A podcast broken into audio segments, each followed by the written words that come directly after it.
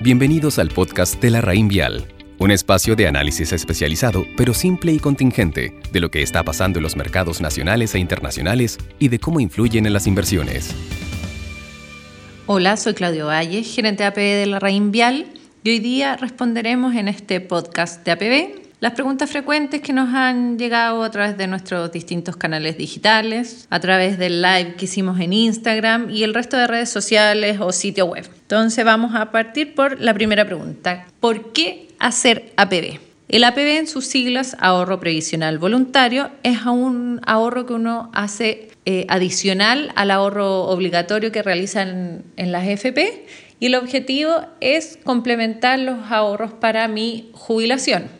Eh, ¿Por qué hacer APB además de aumentar la jubilación? Es porque tiene importantes beneficios tributarios. Entonces, ¿cuáles son estos beneficios tributarios? El beneficio tributario va a depender del régimen que yo escoja. Existe el régimen A y el régimen B. En el régimen A, el Estado me aporta con un 15% de lo que yo ahorre bajo APB, pero este 15% tiene un tope de 6 UTM al año que son aproximadamente 300 mil pesos. Por lo tanto, eh, la recomendación es siempre ahorrar máximo como APB régimen A 2 millones de pesos al año, ya que por este 15% estaría justamente en este tope de las 6 UTM al año.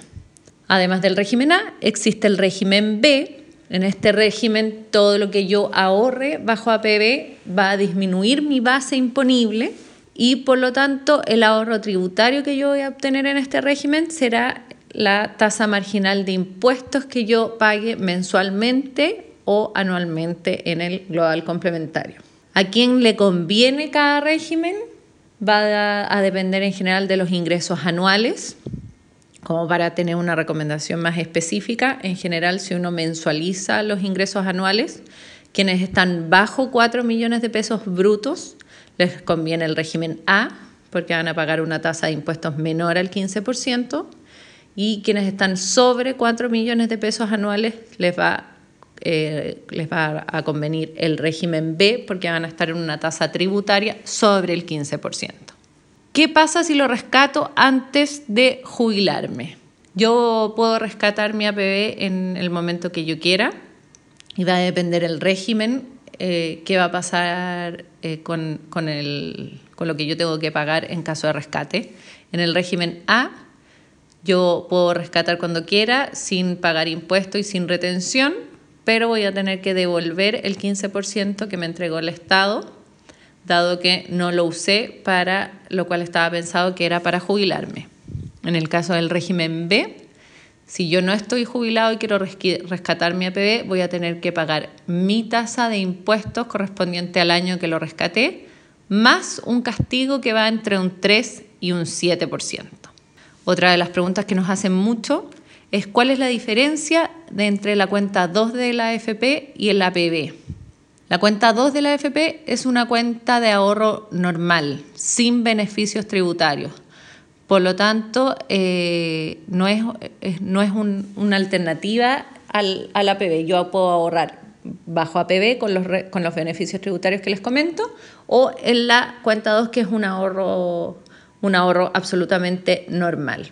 Les voy a otra de las preguntas es cuál es la diferencia entre ser APB en una institución financiera como la Vial y entre una AFP. La diferencia va a ser la oferta de productos. En una AFP yo tengo los cinco multifondos para elegir dependiendo del nivel de riesgo, que van desde el multifondo E de menor riesgo al multifondo A, que es el de mayor riesgo.